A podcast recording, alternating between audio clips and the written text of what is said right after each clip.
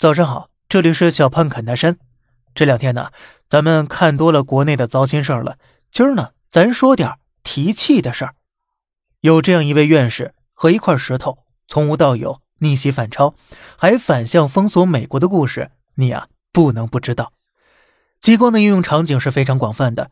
一千零五十三纳米的激光可以用来做近视飞秒手术，一百九十三纳米的激光啊，则是 DUV 光刻机的重要组成部分。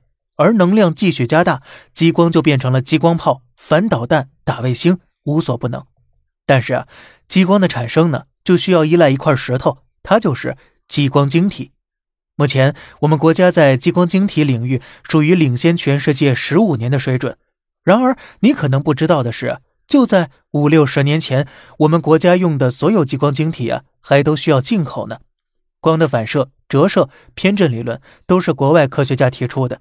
世界上第一束激光也是美国科学家在一九五八年制造出来的。用什么光源？激光晶体材料是什么？如何制作？我们都不知道。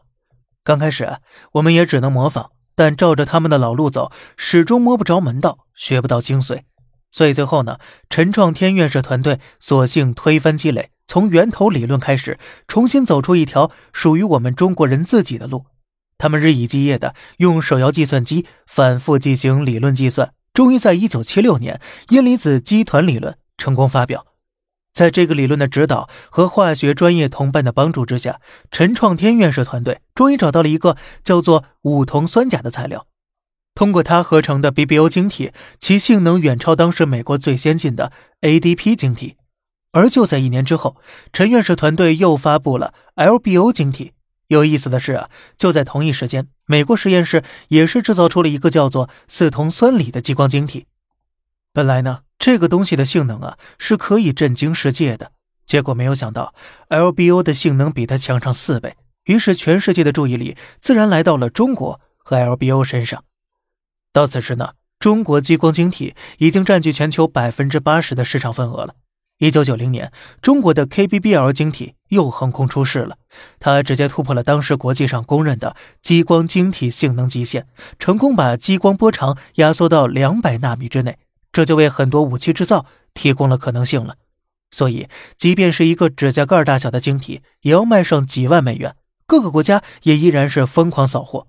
然而，很快的，我们国家就把 KBBF 晶体列入到禁止出口目录了。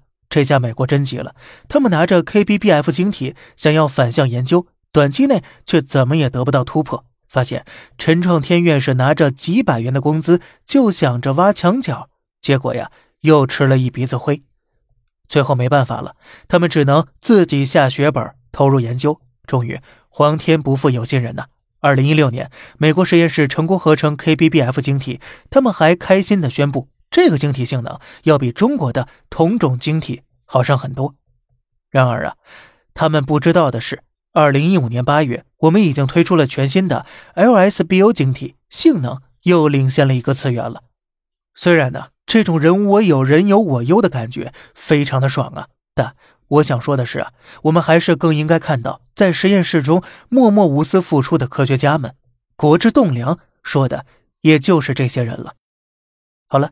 这里是小胖侃大山，每天早上七点与你分享一些这世上发生的事儿，观点来自网络，咱们下期再见，拜拜。